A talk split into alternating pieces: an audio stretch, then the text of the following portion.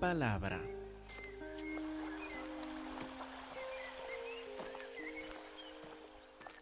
Hermanos, por favor, abren sus Biblias a Primera de Juan, capítulo 2 y versículo 15. Primera de Juan 2.15.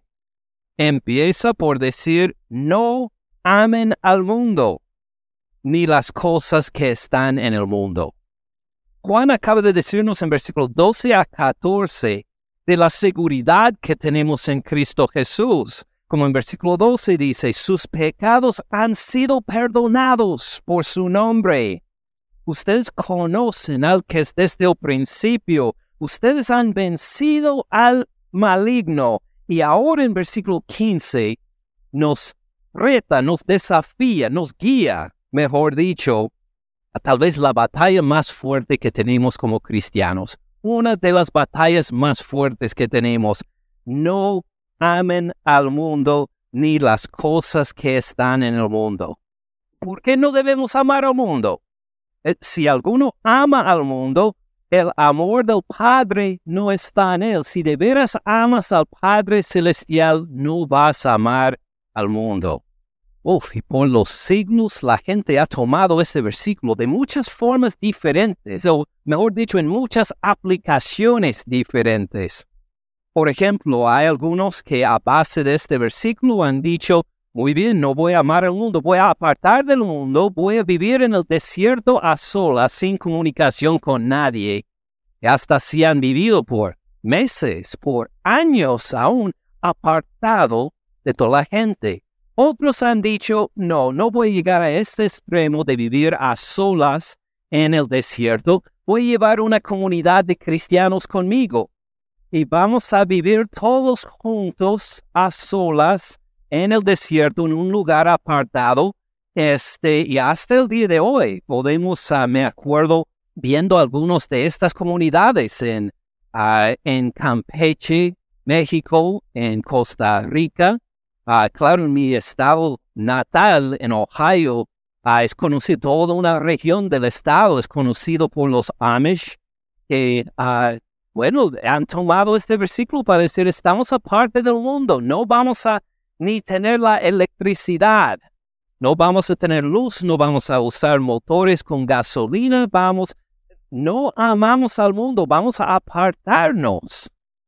Bueno, hay otros como mi esposa y yo, que no a base de este versículo, sino a base de otros también, tomamos la decisión hace tiempo, no vamos a dejar que nuestros hijos vayan a una escuela pública. Los vamos a instruir, los vamos a educar en la casa, nada más. Y hay familias que hacen esto y dicen, mire, este es uno de los versículos, no queremos amar al mundo. Hay otras iglesias que a base de esto dicen que, mire, no vamos a mandar a nuestros hijos a la escuela pública, pero vamos a tener una escuela nuestra, cristiana, de la iglesia, como la escuela que está al otro lado de la calle, a una, escuela cristiana, a los que están en la primaria. Entonces, y hay otros que dicen eh, que lo aplican de esta forma, que dicen que ah, uno no puede escuchar la música del mundo. Si va a escuchar la música, tiene que ser música cristiana. Y pienso en una amiga de mi esposa que hasta lo tomaron a este punto. Le enseñaron en la iglesia de ella cuando era niña. Mire, usted ni puede pasar a la plaza comercial, porque en la plaza comercial, ¿qué clase de música tocan al fondo? Música del mundo. Esto le puede ser tentación, entonces no vayan ustedes a la plaza comercial nunca, porque ahí tocan música del mundo. Así hay una gran variedad de la gente que ha tomado este versículo para aplicarla de formas muy diferentes, hasta los que se apartan de todos para vivir a solas en el desierto, hasta otros que dicen que vamos a vivir en el mundo, pero ni vamos a escuchar la música al fondo en las plazas comerciales. ¿Qué debemos hacer? ¿Debo yo a pararme a decir, mire, ustedes sacan sus hijos de la escuela pública, enséñeles en casa, en obediencia a este versículo. ¿Así debo de ser? No creo, no lo hemos hecho hasta ahora por lo menos. ¿Por qué no? ¿Por qué no? Bueno, antes de saltar a las aplicaciones, tal vez sería mejor examinar qué quiere decir este versículo. ¿Qué significa primero? ¿Qué quiere decir el amor? El amor al mundo. ¿A qué refiere por el mundo? Vamos a empezar así a definirlo, lo que dice palabra por palabra, y luego a ver algunas aplicaciones. ¿Cómo les parece? Muy bien. No amen al mundo ni las cosas que están en el mundo. Vamos a fijarnos en esta palabra mundo. ¿Por qué no amamos el mundo? ¿Por qué nos manda a no amar el mundo? Vamos al Evangelio de Juan, con un dedo en primera de Juan. Vayan a la izquierda, encuentren el Evangelio de Juan, del mismo autor, del mismo apóstol. Juan 1, versículo 3. Nos dijo en el principio era el verbo, el verbo era con Dios, el verbo era Dios hablando, claro, de nuestro Señor Cristo Jesús antes de su encarnación. Miren versículo 3. Todas las cosas por Él fueron hechas. ¿Por quién? Por el verbo, por el Señor Cristo Jesús. ¿Qué fue hecho por Él? Todas las cosas. Todo lo que hay en la creación fue hecho por Él. ¿Se acuerdan lo que dijo Dios después de crear todo? Lo que vio allá fue bueno, era de bendición. Todas las cosas por Él fueron hechas. Sin Él, nada de lo que ha sido hecho fue hecho. Podemos aborrecer, vamos a decir, al mundo pensando en las cosas materiales, ¿Quién, formó el mundo en este sentido? ¿Quién formó la creación? Dios, el Señor Cristo Jesús, y lo declaró bueno. Entonces no podemos decir, mire, busco una vida sin nada material, sin esta carne, anhelo estar entre los ángeles como espíritu nada más. No, Dios con propósito nos formó, nos creó como seres que tenemos espíritu y a la vez carne. Ah, tenemos que participar en este mundo de alguna forma y aún muertos algún día nos prometió resucitarnos. El Señor Cristo Jesús a unir nuestras almas con un nuevo cuerpo preparado para la eternidad. Entonces no podemos simplemente decir todo lo material es malo sería pues menospreciar a nuestro Señor Cristo Jesús, por quien fue formada todas, fueron formadas todas las cosas materiales, todas las cosas por Él fueron hechas, sin Él nada de lo que ha sido hecho fue hecho. Miren también el versículo 9. Aquella luz verdadera que alumbra a todo hombre, todavía hablando del Señor Cristo Jesús, venía, venía a dónde? Venía a este mundo. Fíjense cómo el Señor Cristo Jesús desea convivir con el mundo. Quiere andar en comunión con el mundo. Él no formó el mundo para decir, ah, pues te rechazo. Él quiere andar en comunión con nosotros del mundo. Pero el escándalo viene en versículo 10. En el mundo estaba y el mundo por él fue hecho, pero el mundo no le conoció. No lo reconoció, no lo conoció, no quiso reconocerlo, lo vio y le dio la espalda para decir, no te conocemos ni nos interesa conocerte. Ahí está el escándalo. El mundo creado por él le dio la espalda, pecó contra él. En eso está mal el mundo, por su pecado. Así podemos definir el pecado. ¿Quieren saber lo que es el pecado?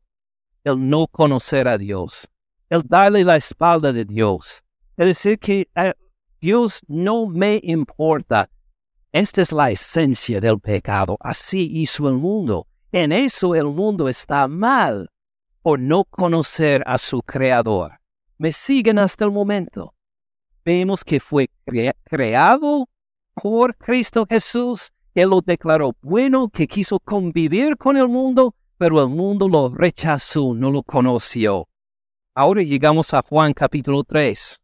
Juan 3, 16. Porque de tal manera amó Dios al mundo. Uno dirá, un momento, pensé que nos dijo en primera de Juan, no amen el mundo. ¿Quién ama al mundo acá? Dios ama al mundo.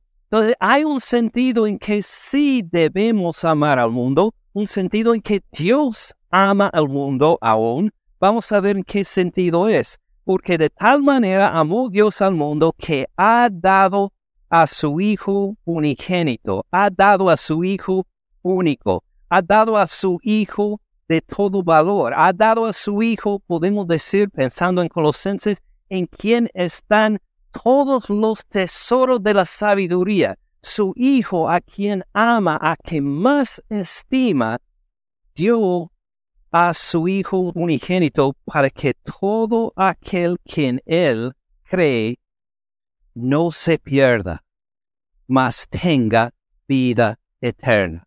Fíjense en el amor de Dios al mundo. El amor de Dios al mundo no deja el mundo tal como está no rechaza al mundo para decir, si no me haces caso, tampoco te voy a hacer caso. Llega al mundo con amor, pero para redimirlo, para transformarlo, para que sea diferente, para que sea nacido de nuevo, para que sea un mundo nuevo, una nueva creación. En este sentido, ama al mundo, no para que el mundo quede como es, sino para que el mundo sea transformado tiene sentido. Entonces Dios sí ama al mundo. Vamos a amar al mundo también, pero de esta forma, reconociendo que el mundo necesita un redentor. El mundo tiene que ser salvo. El mundo fue creado por Él para la comunión con Él, pero lo ha rechazado y sí amamos al mundo, pero con un, con un amor que redime, un amor que quiere rescatarlo y salvarlo. Porque luego dice, versículo 17, porque Dios, porque no envió Dios a su Hijo al mundo para condenar al mundo, no podemos llegar con una actitud de querer condenar al mundo, de pedir, Señor, por favor, que tu fuego llegue y abrace y destruya toda esta tierra. No, esta no es el plan de Dios. No envió Dios a su Hijo al mundo para condenar al mundo, sino para que el mundo sea salvo por él. Tampoco quería que, que siguiera tal como está. Quiere que el mundo sea salvo. Fíjese bien en versículo 18. El que en él cree, el que en el Hijo cree, el que en el Señor Cristo Jesús confía, no es condenado. Pero el que no cree ya ha sido condenado. No es que ha pasado de vida a muerte que ni entró en la vida, ya ha sido condenado porque no ha creído en el nombre, en la autoridad, en el poder, la presencia del unigénito, del único Hijo de Dios.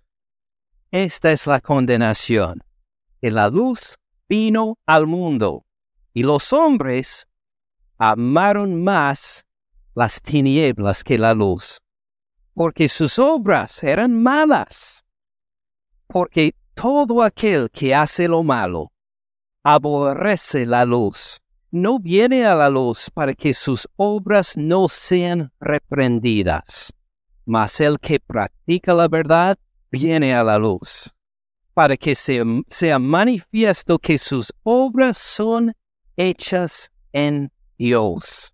Fíjense entonces en que sí hay un amor de Dios al mundo, un amor para rescatarlo, un amor para que se arrepienta de sus pecados, un amor para que ande en su luz. Y pues así define Dios nuestro amor o falta de amor dependiendo de la situación con el mundo.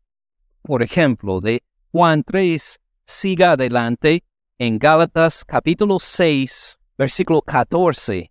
Nuestra relación con el mundo se basa en el Señor Cristo Jesús.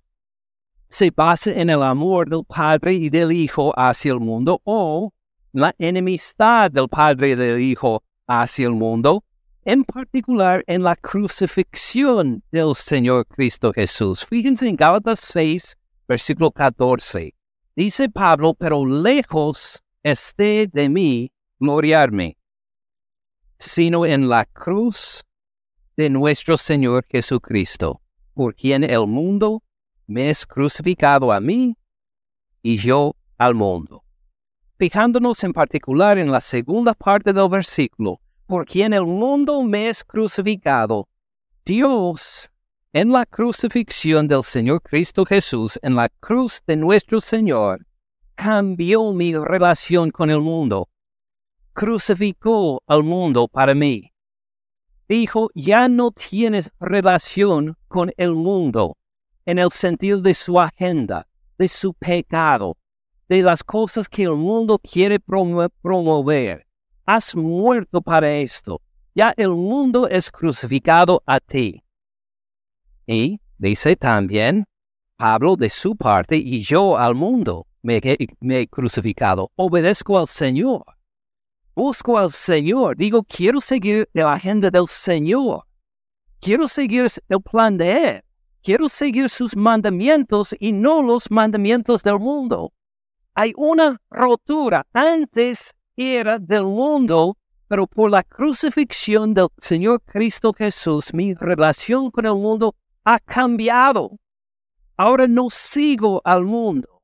Ahora no sigo la agenda del mundo, ahora sigo la agenda de mi Padre Celestial y de mi Señor Cristo Jesús que fue crucificado por mí. ¿Tiene sentido? Ahora podemos volver a 1 de Juan, capítulo 2, versículo 15, y espero que entendamos un poco mejor lo que significa no aman al mundo. Volviendo a 1 de Juan 2.15, no aman el mundo, quiere decir que vamos a rechazar lo material. No, ¿quién formó el mundo? Es Dios y nuestro Señor Cristo Jesús, el verbo. Todo fue hecho por Él, para Él.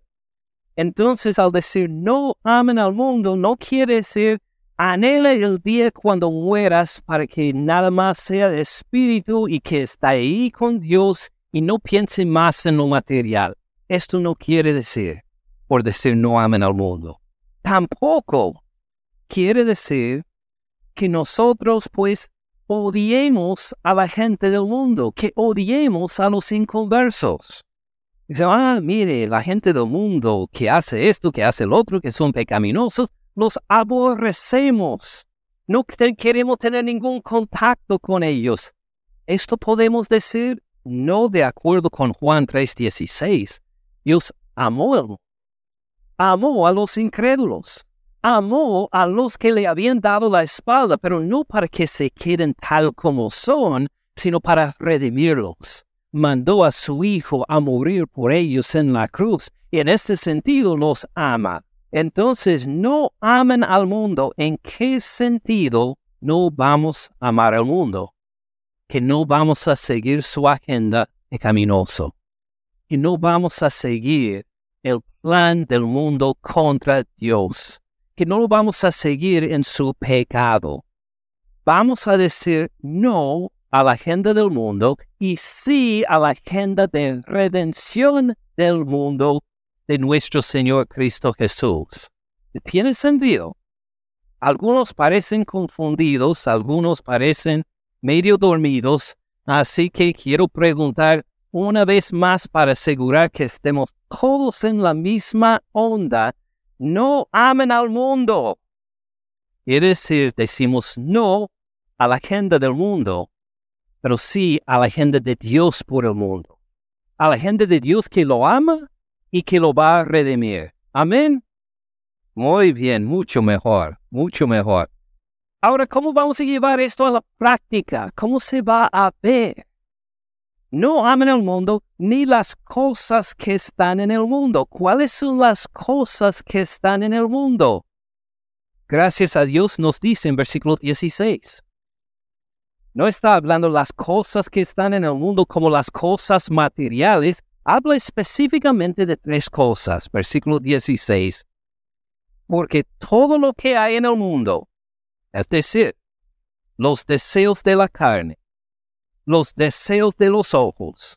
Y la vanagloria de la vida no proviene del Padre, sino del mundo. Estas son las tres cosas en que más vemos en la agenda del mundo, donde más vemos pues la idea del mundo, algo que no amamos, algo de que nos separamos, algo por lo cual oramos y clamamos por la redención de Dios.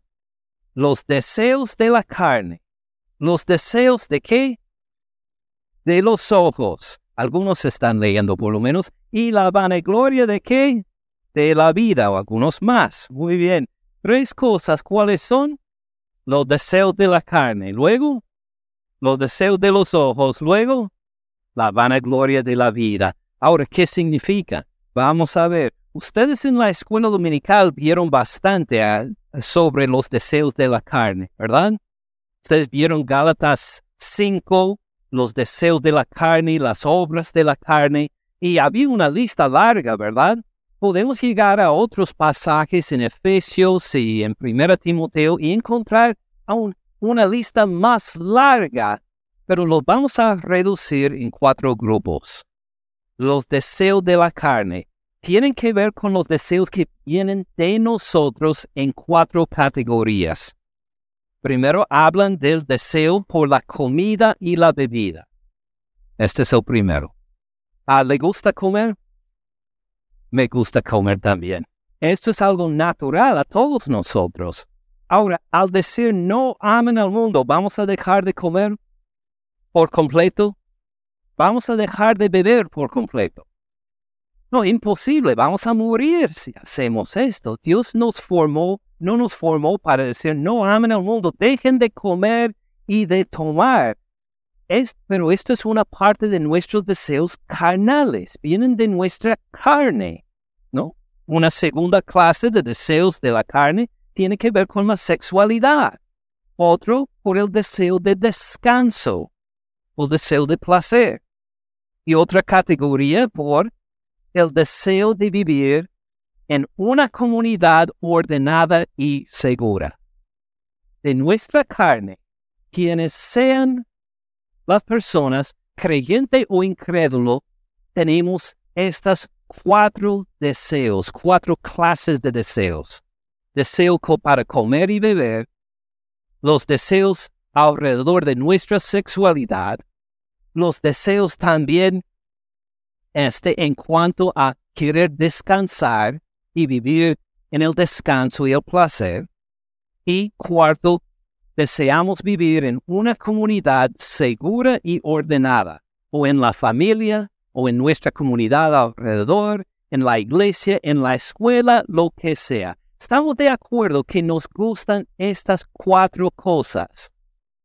Muy bien, hay discusión, alguien no está de acuerdo, que dice que no quiero vivir en una comunidad pacífica y segura, prefiero la violencia, prefiero... Hay alguien que que tiene este deseo, que todos le golpeen, que todos le maltratan. No, estamos de acuerdo entonces. Estos son nuestros deseos que, pues, ¿quién formó nuestra carne? Dios, ¿quién nos dio estos deseos para comer y beber? Los deseos en cuanto a nuestra sexualidad, los deseos para vivir en una comunidad ordenada, los deseos para querer descansar. ¿Quién nos dio estos deseos? Dios. Dios nos dio estos deseos. Así que de alguna forma, nuestro amor apropiado a nuestra carne y al mundo tiene que incluir estos. Ahora, pensar en la comida y la bebida. Debemos comer todo lo que queramos, cuando queramos, la clase de comida que queramos. Algunos no están seguros o prefieren decir no voy a contestar. ¿Debemos comer lo que queramos cuando queramos? No, vamos a sufrir bastante, ¿verdad? Y además, Dios nos dio su espíritu de dominio propio, según 1 Timoteo 1:7. Un espíritu de dominio propio, en que vamos a vivir una vida controlada en cuanto a la comida, en cuanto a las cosas que tomamos. En cuanto a nuestra sexualidad, ¿quién nos dio el matrimonio? Dios. Dios nos dio el matrimonio. El matrimonio no fue invención de los seres humanos. No es que llegamos a pensar cuál sería la mejor forma de, este, de organizar el grupo más básico de la sociedad. Vamos a tener um, un hombre, una mujer que va a tener... No, todo esto fue inventado por Dios. Lo encontramos en el libro de Génesis, capítulo 2, desde el principio. En cuanto a en cuanto al deseo para descanso. ¿Qué le mandó Jehová Dios a Israel? Que tienen que tomar un día a las siete para descansar, el día de reposo. Hasta le llaman reposo a este día. Entonces Dios dijo, este deseo de reposo es legítimo. Y también en cuanto a vivir en una sociedad, en una comunidad ordenada, Dios tiene algo que decirnos en cuanto a vivir en armonía y en paz y en seguridad?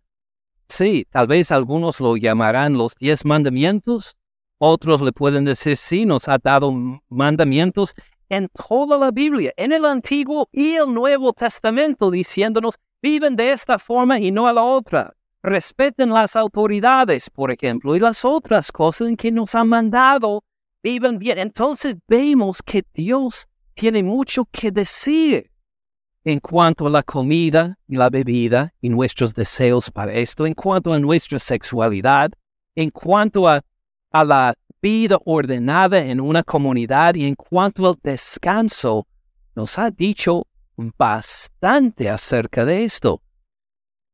Pero ¿qué dice el mundo?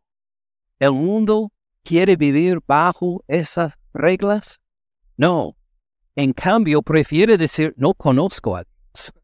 No lo conozco. Dios nos ha dicho algo de cuanto a vivir juntos en paz y armonía. No, no, no nos interesa.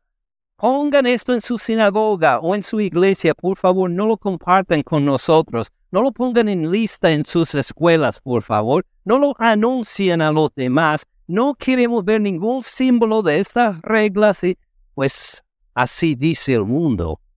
Entonces, no aman al mundo, no quiere decir que neguemos estos deseos, no quiere decir que rechacemos cualquier reconocimiento de estos deseos, sino que estos deseos sean redimidos por nuestro Señor y que vivamos de acuerdo con los mandamientos de Él en cuanto a estos deseos de la carne. ¿Tiene sentido? Entonces, cuando dice acá, que todo lo que hay en el mundo, los deseos de la carne, los deseos de la carne según son entendidos por el mundo. Tenemos estos deseos, pero que andemos bajo el Espíritu Santo en manejar estos deseos. ¿Tiene sentido? Ahora vamos a ver en cuanto a los deseos de los ojos.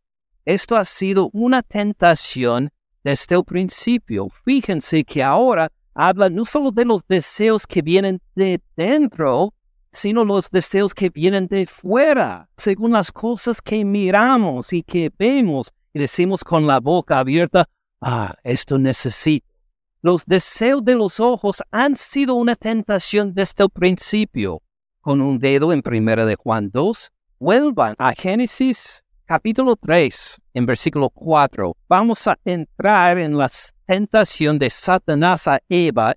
Entonces la serpiente dijo a la mujer, contradiciendo a Dios directamente, no morirá, sino que sabe Dios que el día que coman de él, del fruto prohibido, serán abiertos sus ojos. Van a ver de forma diferente. Serán como Dios sabiendo el bien y el mal. Entonces, versículo 6, ¿cómo respondió Eva a esta tentación? Vio la mujer, abrió los ojos, miró, analizó, intentó comprender, vio la mujer que el árbol era bueno para comer y que era agradable a qué?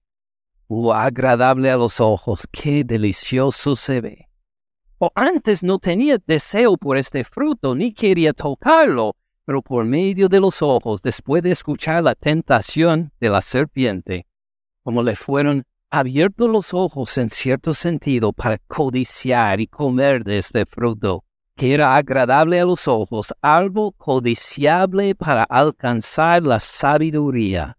Cuando usted va al supermercado y mira ahí los mangos o las fresas, lo que sea, dice ahí, mire, estos no son tan buenos, pero mire, estos son buenos para alcanzar sabiduría. Quiero una libra de estos. ¿Así, así va a decir? No. ¿Cómo es que ella supo que era era codiciable para alcanzar sabiduría, porque escuchó la tentación de la serpiente y se quedó convencida. Y entonces tomó de su fruto, comió, dio también a su marido, el cual comió así como ella, el primer, el primer pecado del cual todos nosotros sufrimos y parte de esta tentación que utilizó Satanás era por alcanzarle el corazón por medio de los ojos.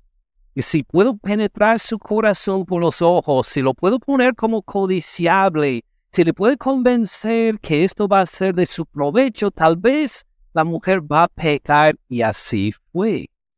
Eco, no solo Eva, sino muchos otros también. Vayan, por ejemplo, al libro de Josué, si pasan Génesis, Éxodo, Levítico, Números, Deuteronomio, el que sigue Deuteronomio es Josué. Josué 7, versículo 19.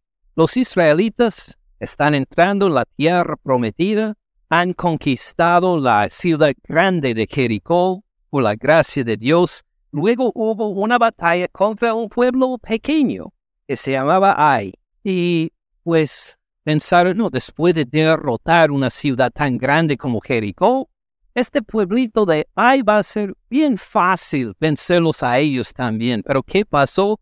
El pueblo de Ai ganó a los israelitas. Y dijeron, pues ¿qué pasó? Que Jehová no nos acompañó en la victoria. ¿Qué pasó? Y Jehová les reveló, hay pecado en el campamento. Alguien del pueblo ha pecado. Entonces decidieron indagar quién es, qué hizo, quién ha pecado para que Jehová Dios no nos acompañe más en, ah, en nuestras batallas. Y encontraron al hombre acá, se llama Acán, en 7.19. Entonces Josué dijo a Acán, Hijo mío, da gloria a Jehová, el Dios de Israel, dale alabanza, y declárame ahora lo que has hecho no me lo encubra. Sabemos que tú eres el culpable, pero no sabemos qué hiciste todavía. Por favor, dale, dale gloria a Dios, confiesa tu pecado. Versículo 20. Acán respondió a Josué diciendo, verdaderamente yo he pecado contra Jehová, el Dios de Israel, y así y así he hecho. Versículo 21. Pues vi entre los despojos, entre los despojos de Jericó. ¿Para quién eran todos los despojos de Jericó? Para Jehová Dios. Jehová dijo, todos los despojos de Jericó serán míos. Quémanlos todos. Será completamente destruido esta ciudad. Vi entre los despojos un manto babilónico muy bueno, doscientos ciclos de plata un lingote de oro de peso de 50 ciclos, bastante oro ahí. Uno puede hacerse rico solo con este lingote de oro. Miró, lo cual codicié. Tomé por medio de los ojos, entró mi corazón esta codicia y decidí desobedecer a Dios. Tomé lo que era de Él para mí mismo. Así es otro ejemplo de cómo los ojos sirven, una forma de, de que nosotros amemos al mundo y valuamos más las cosas del mundo que las cosas de Dios, lo cual codicié tomé y aquí está escondido bajo tierra en medio de mi tienda. No quería que nadie lo supiera, no quería ni que Dios lo supiera y el dinero debajo de ello. Si quiere leer en caso el resto de la historia, no puede. Solo queremos con, eh, solo queremos enfocar ahora en el hecho de que cómo entró esta tentación por los ojos, codició por medio de lo que vio y entró en pecado que afectó a todo el pueblo de Dios. Ustedes en la escuela dominical miraron otro ejemplo, ¿verdad? ¿Se acuerdan del ejemplo, del ejemplo del rey David? Estuvo en el terrado de su palacio, mirando, cuando vio a alguien. Y de ahí empezó su pecado, cuando colició. También en el Nuevo Testamento encontramos Mateo 5, versículo 27. En el Sermón del Monte, Jesús cita uno de los diez mandamientos. Oyeron que fue dicho, no cometerás adulterio. Y todos los israelitas en esa época habrían dicho, amén, esto entendemos, nos han enseñado desde pequeño, no cometerás adulterio, versículo 28. Pero yo les digo que cualquiera que mira a una mujer para codiciarla, ya adulteró con ella en su corazón. Miró con otra intención. Miró para codiciar. Miró para decir que quiero que esta sea mía. Ya adulteró con ella en su corazón. ¿Se acuerdan el castigo para adulterio a los israelitas? Levítico 19:13, si quieren buscarlo en casa, si no me equivoco, el ser apedreado, a morir. Dice Jesús que uno es así culpable de corazón por mirar a otra mujer para digno de muerte. Ven la conexión con Eva, con Acán en el libro de Josué, con el rey David y con todos en Mateo 5. Dios ha dicho, este es mi límite, hasta aquí. Tu sexualidad quiero bendecírtelo en el matrimonio. Hasta nos dio todo un libro de la Biblia sobre la sexualidad. El cantar de los cantares. Un libro maravilloso. Dice, quiero que su sexualidad sea de gran bendición bajo estos parámetros. Fuera de estos parámetros del matrimonio, no va, no va a recibir bendición. Va a encontrar maldición. ¿Cómo empieza estos pecados. En el caso de Eva, de Acán, del rey David y acá, por la mirada, por medio de los ojos, por mirar, y esto fue la entrada al corazón para codiciar y decir que esto quiero, aunque no es mío, aunque Dios no, aunque Dios me lo prohibió, quiero que este sea mío. Y lo miramos y lo, y lo codiciamos y no amemos el mundo, incluyendo los deseos de los ojos. Vamos a hacer como Proverbios 4 nos dice ahí que tengamos nuestra mirada para adelante, que nuestros párpados sean dirigidos por lo que tenemos para adelante, para lo recto, para lo que es el Señor, que llenemos nuestros ojos con la palabra de Dios, que miremos por los ojos lo que Dios dice que esto es recto, esto es aceptable, esto me da gloria, esto da obediencia. No miren las otras cosas que van a despertar codicias en su corazón para desobedecer a Dios y traer destrucción a su vida. ¿Tiene sentido? Volvemos entonces a 1 de Juan 2, 15 y 16. No amen al mundo, ni las cosas que están en el mundo. Si alguno ama al mundo, el amor del Padre no está en él. Porque todo lo que hay en el mundo, los deseos de la carne, según el mundo, los deseos de los ojos, según el mundo, nos falta una categoría más, la vanagloria de la vida. ¿Qué es la vanagloria de la vida? Pues podemos ver que es una gloria, pero ¿qué clase de gloria? Vana inútil. Una gloria, en realidad la palabra está conectado con la idea de jactarse. Quiere decir que uno se jacta, pero se jacta de cosas vanas a la vista de Dios. Uno se jacta, por ejemplo, de, de lo que tiene. El jactarse de la vida quiere decir que uno se jacta de, uh, de la casa que tiene. Se jacta de las cosas materiales que tiene. Se jacta de cuánta comida tiene y cuánta comida puede disfrutar piensen en la vida diaria, en todo lo que le apoya, en todo lo que necesita para, para trabajar o para vivir diariamente. Y uno se jacta de estas cosas básicas de la vida. Uno quiere compararse con los otros para decir, mire, mire lo que tengo yo. ¿No estás impresionado? Sí, deben ser impresionados. Fíjense, yo trabajé duro para ganar todo esto. Yo he trabajado años para alcanzar X cosa. Y uno se jacta para decir a los demás, mire lo que he alcanzado, mire que soy alguien, mire que, que, que, que soy importante por lo que he ganado. O puede ser, y uno se jacta de los proyectos que ha cumplido. Mire que he alcanzado esto. He logrado el otro.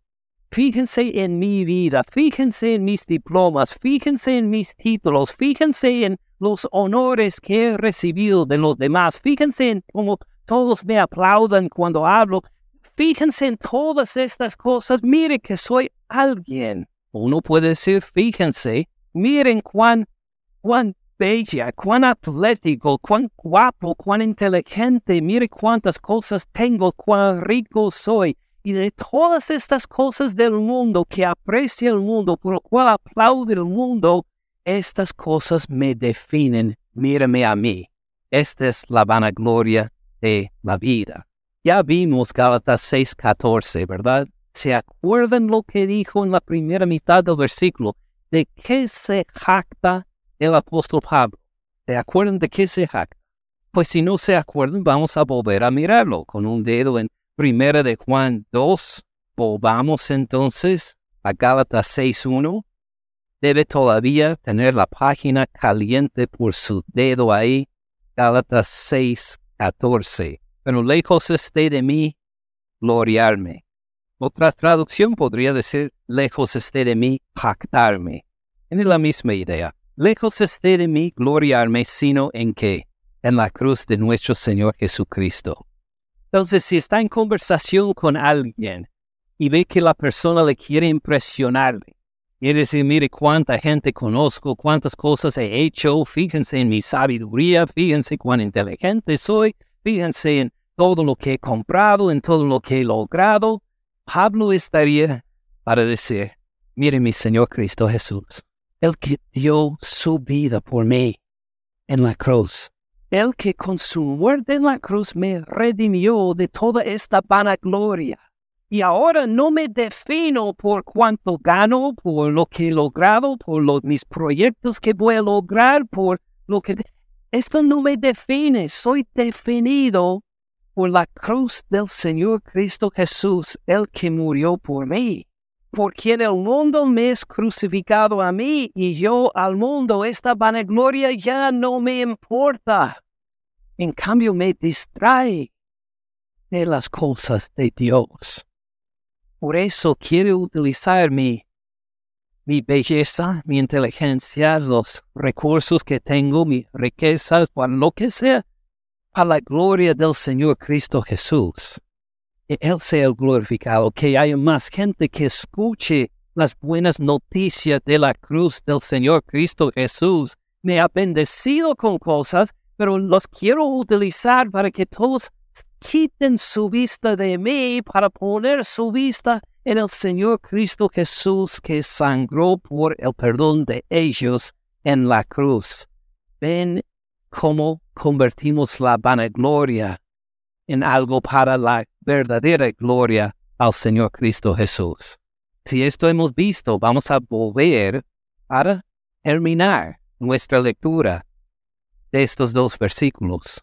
Y aún incluir rápidamente el versículo 17 de paseo. No amen al mundo.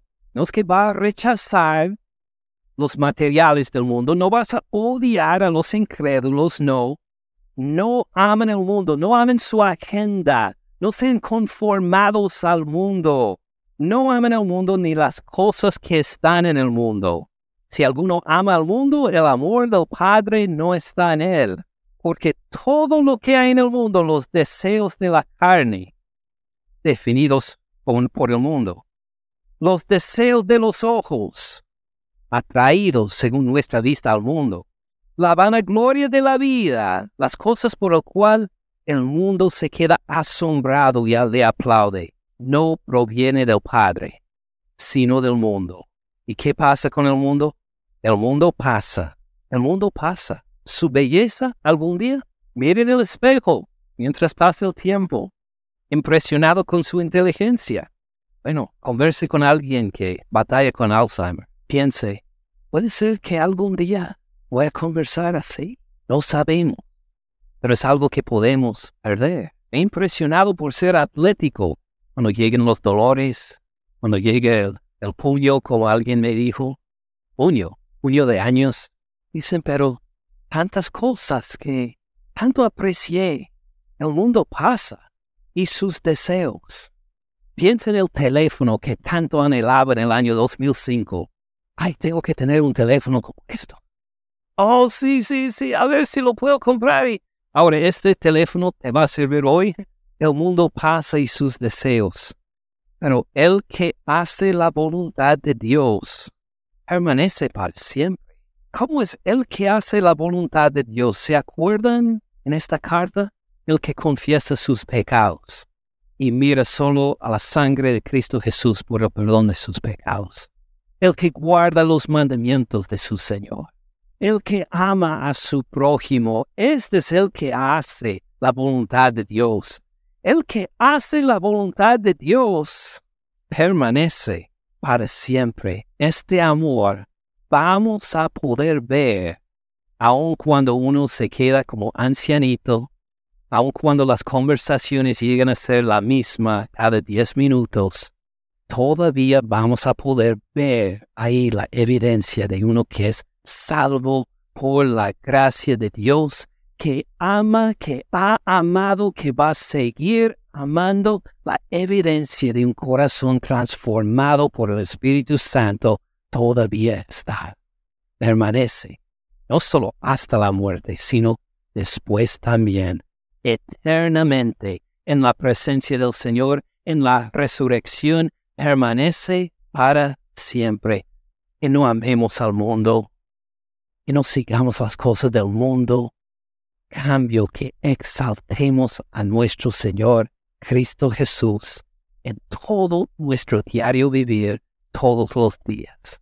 Padre Celestial, así ponemos en oración nuestro rechazo de los deseos de la carne definidos por el mundo. Señala, Padre, en nuestros corazones donde te hemos dejado que los deseos naturales de nuestra vida hayan pasado los límites, donde hayan llegado a ser un escándalo, donde hayan sido mancha a nuestro testimonio, para que los confesemos, para que nos arrepintemos para que andemos de acuerdo con el dominio propio de tu Espíritu Santo. En cuanto a los deseos de los ojos, Padre Celestial señala cuando utilizamos los ojos para hacer nacer codicias en nosotros que no te glorifican. Cuando el mundo alrededor atrae nuestra atención para que nuestros deseos que decimos que tenemos que tener tal cosa, para que nos confesemos, para que nos arrepentamos, para que estemos contentos con lo que tú nos has dado y que llenemos nuestros ojos con tu palabra, con la satisfacción que tú nos has dado en nuestro diario vivir de acuerdo con tu palabra. Padre Celestial, por favor, indica en nuestras vidas cuando sale de nuestra boca llamados de atención para la vanagloria, para que la gente piense bien de nosotros, para que la gente se quede maravillado de nosotros, para que lo confesemos, para que nos arrepintamos, para que nuestra lengua sea un instrumento para glorificarte a ti, como estamos por hacer dentro de poco, en cantar alabanzas a ti otra vez. Utiliza nuestra lengua para evangelizar, utiliza nuestra lengua para que la cruz de Cristo Jesús sea elevada en nuestra conversación.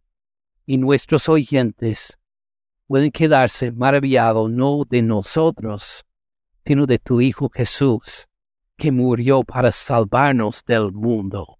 Por favor, Padre Celestial, indica dónde el mundo se queda contento en nuestros corazones, para que no lo amemos más, estemos crucificados hacia el mundo, para poder regocijarnos en la muerte y la resurrección de tu Hijo Jesús por nosotros. Gracias por dirigirnos al verdadero gozo. En el nombre de tu Hijo Jesús. Amén. Gracias por escuchar al pastor Ken en este mensaje. Para más recursos, visite caminandoensupalabra.org.